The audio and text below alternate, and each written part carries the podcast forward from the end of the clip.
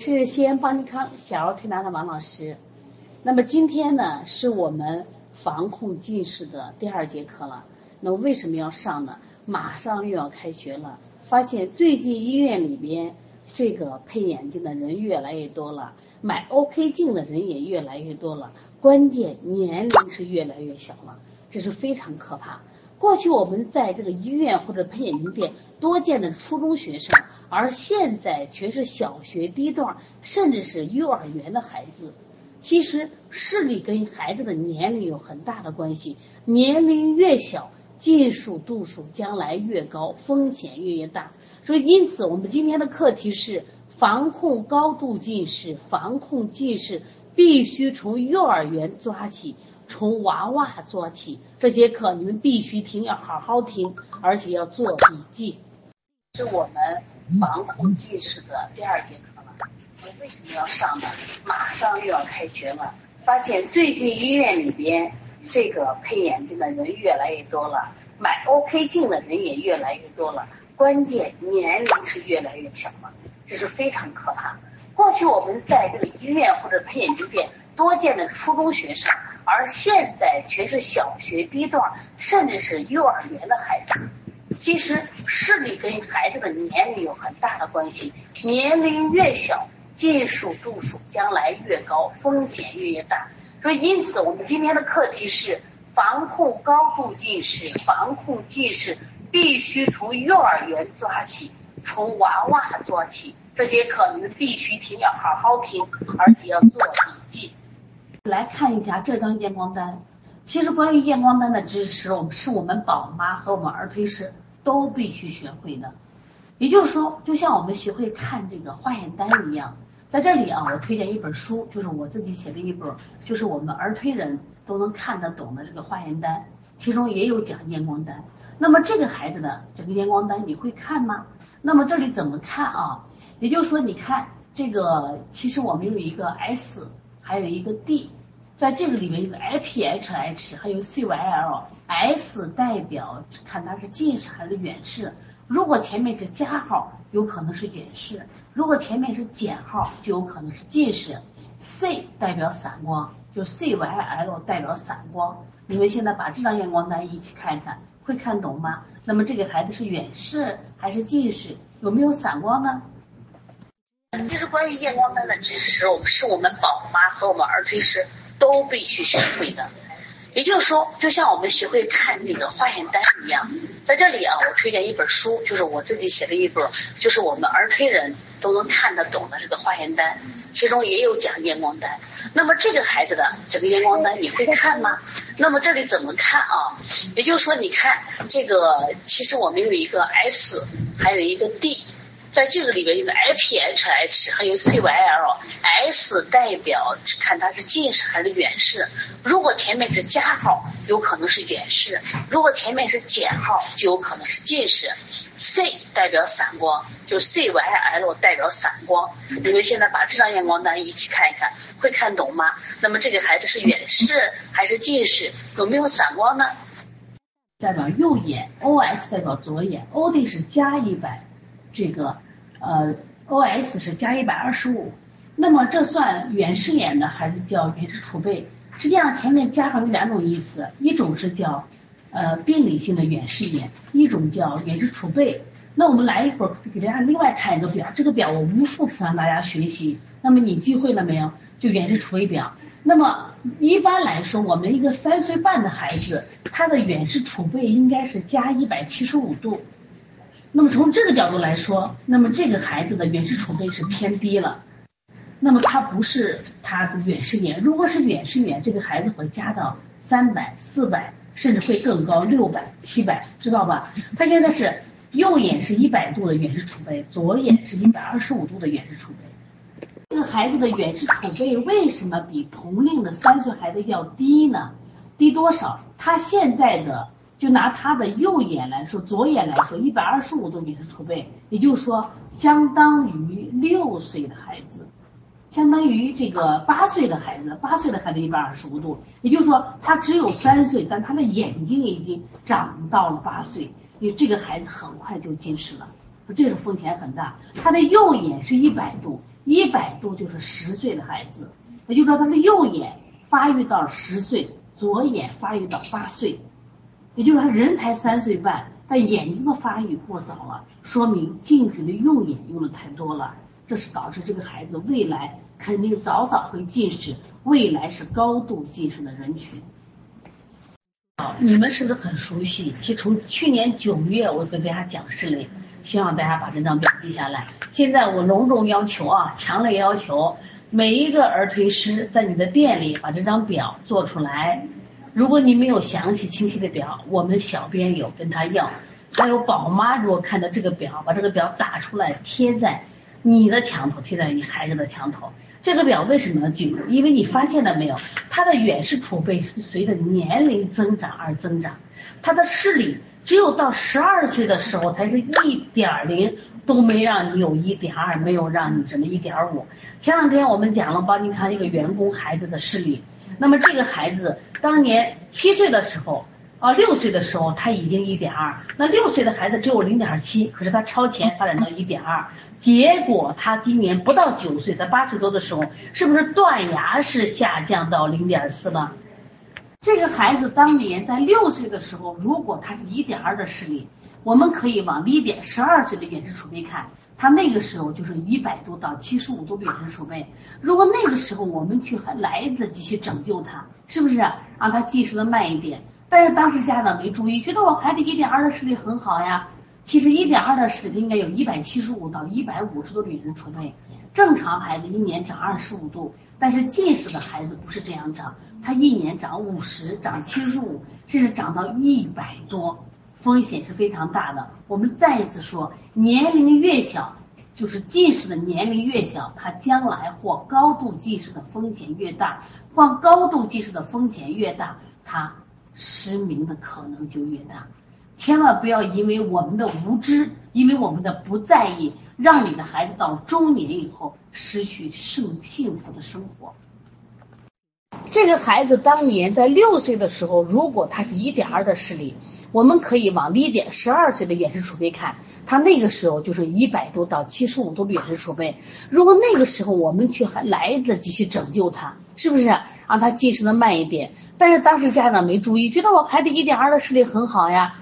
其实一点二的视力应该有一百七十五到一百五十度的远视储备，正常孩子一年长二十五度，但是近视的孩子不是这样长，他一年长五十、长七十五，甚至长到一百多，风险是非常大的。我们再一次说，年龄越小，就是近视的年龄越小，他将来或高度近视的风险越大，患高度近视的风险越大，他。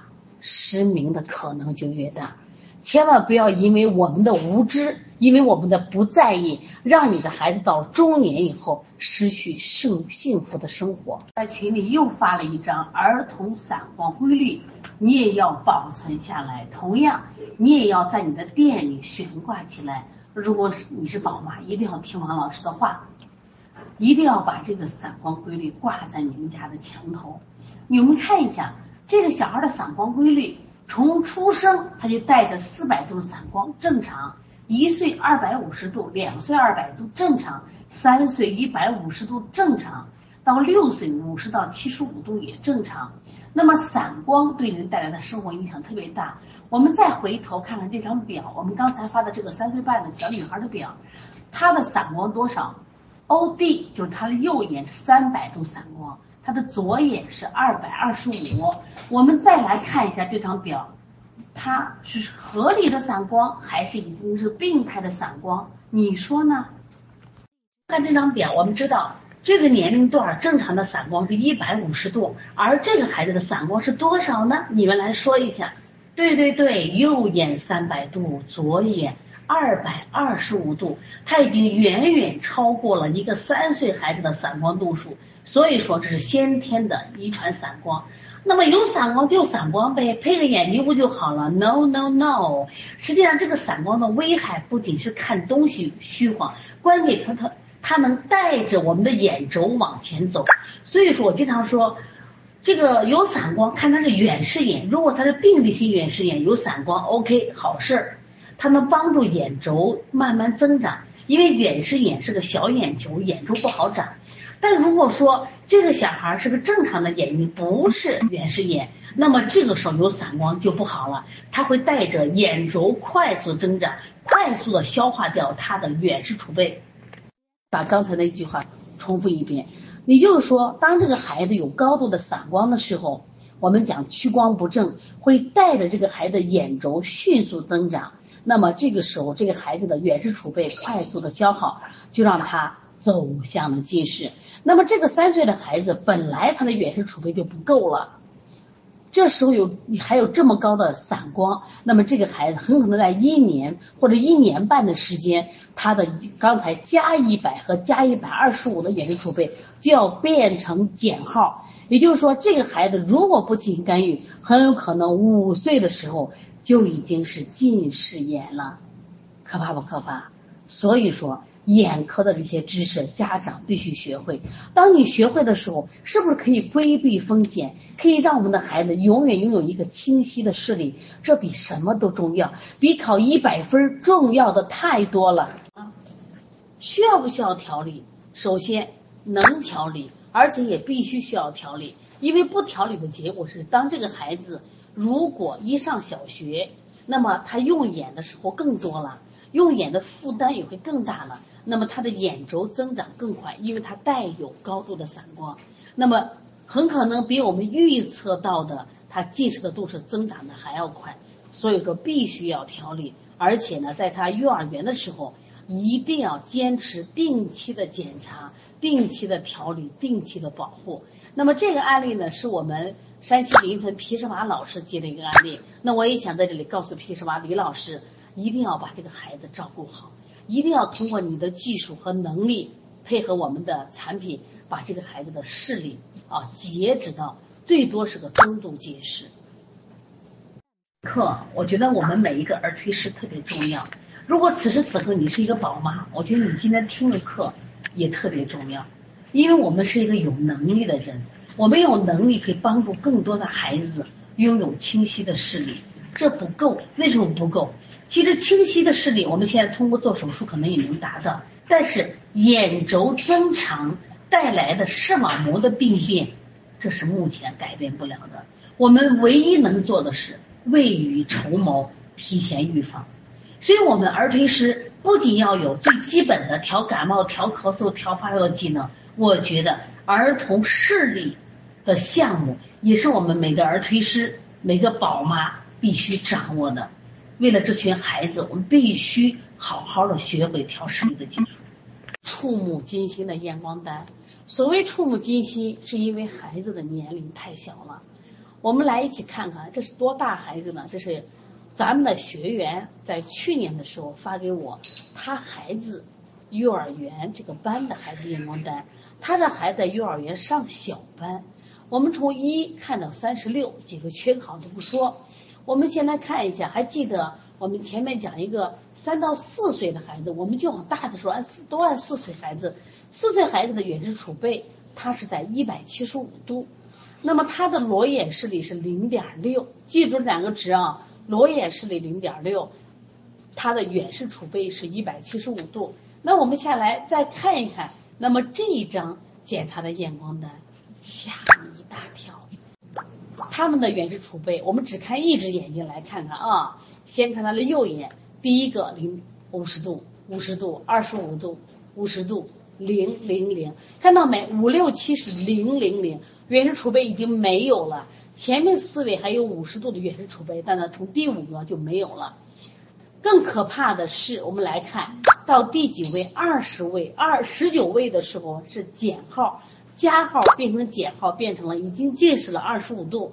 更可怕的是，二十号学生他是减一点七五，他们近视已经一百七十五度了。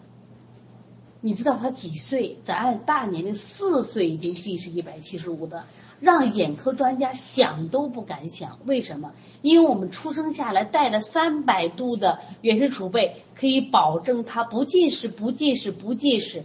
但他只有四岁，已经是负一百七十五，很危险的。他因为他只有四岁，一百七十五，其余旁边的同学也很危险，因为他们都只剩五十度，有的是零，也就是说他们明年会近视。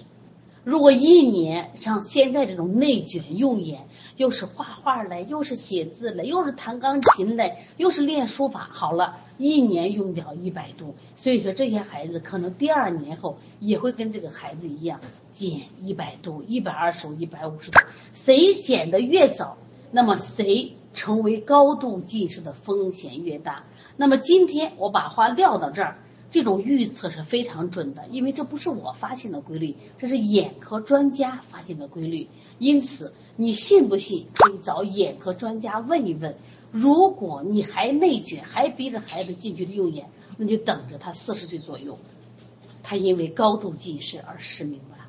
验光单里有没有正常的孩子呢？我也看到了有。那哪个是呢？我们看到二十五，二十五这位同学是右眼加了一百五十度，嗯，还不错。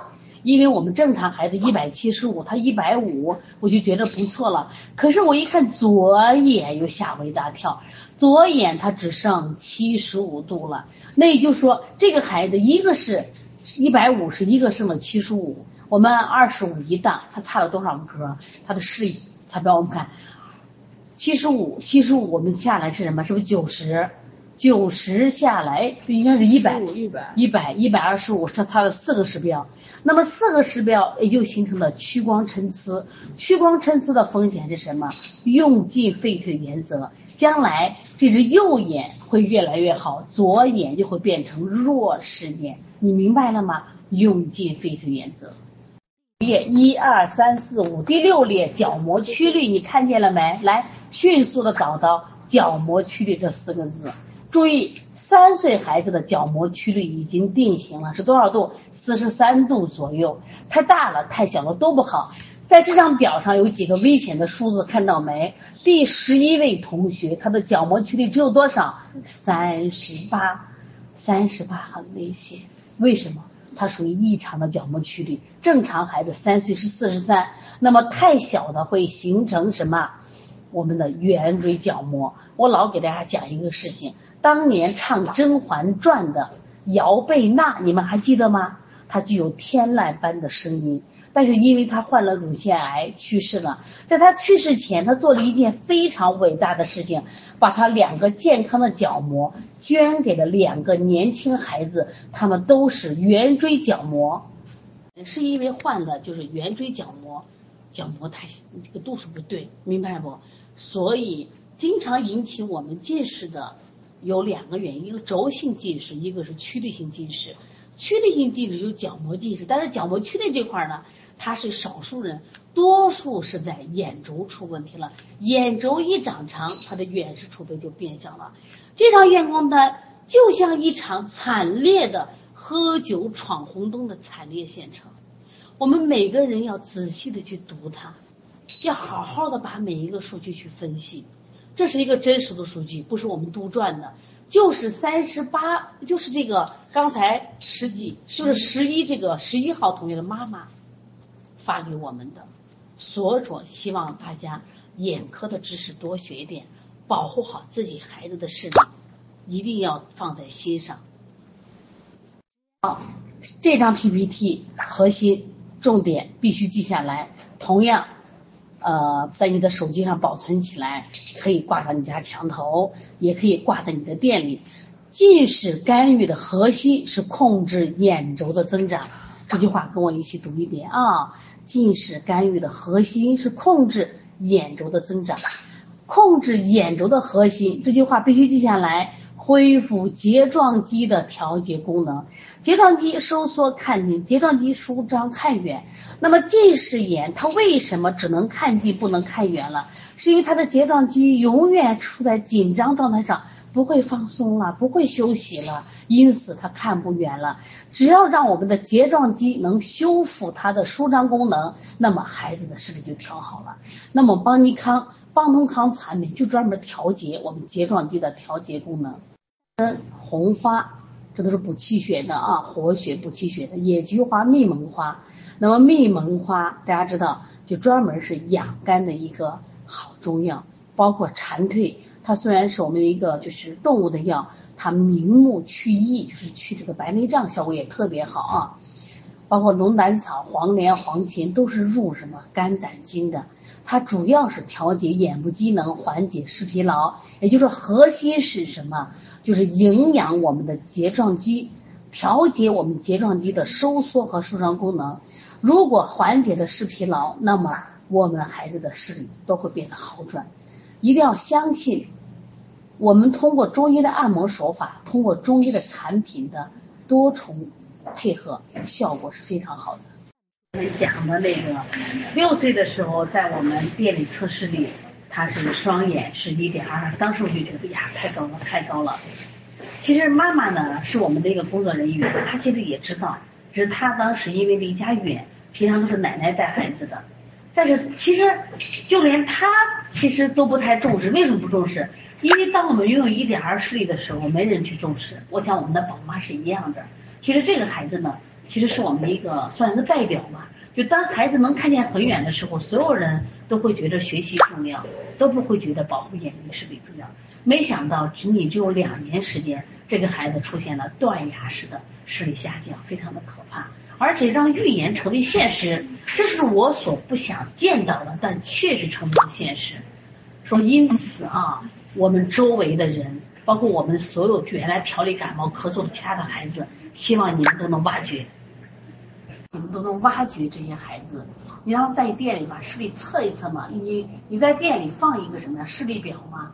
你让他来的时候测一测，一测完以后有问题，那就给家长有讲。我想我们很多家长他之所以不配合是不知道，你把这个危害性讲给他，我想他一定会好好调的。而现在事实上真的可以做到，过去都说这个眼轴啊。啊，不可能回缩，不可能回缩。现在事实都不是这样，都是可以回缩的了啊！我给大家介绍一个我们北京著名的眼科专家赵小刀。那么在以前的话，以西医为主流的一些眼科专家都说眼按摩是骗人的，不可能调好。但是现在，那么这个西医的专家，通过他的这种调理，都可以认为这个眼周是可以调理的，是可以回缩的。回推了二百度，眼轴缩短了零点九九毫米，太了不起了。我拿西医，因为西医是主流医学呀。那我们在临床中有没有这成功案例？太多了。所以大家坚持调理，给孩子一个健康的机会。其实什么最重要？一定是幸福的，身心都快乐的生活才是最重要的。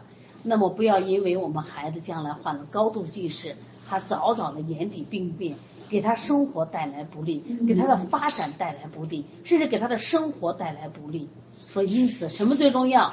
眼睛的健康非常重要。因为如果孩子感冒咳嗽，你发的现，所以你就会早早处理。但往往眼睛问题你可能没在意，所以因此一定要拿出时间来给孩子做个检测。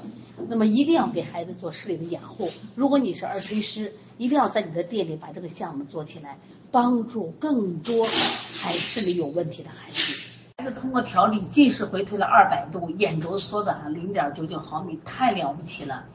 我拿西医，因为西医是主流医学呀。那我们在临床中有没有这成功案例？太多了。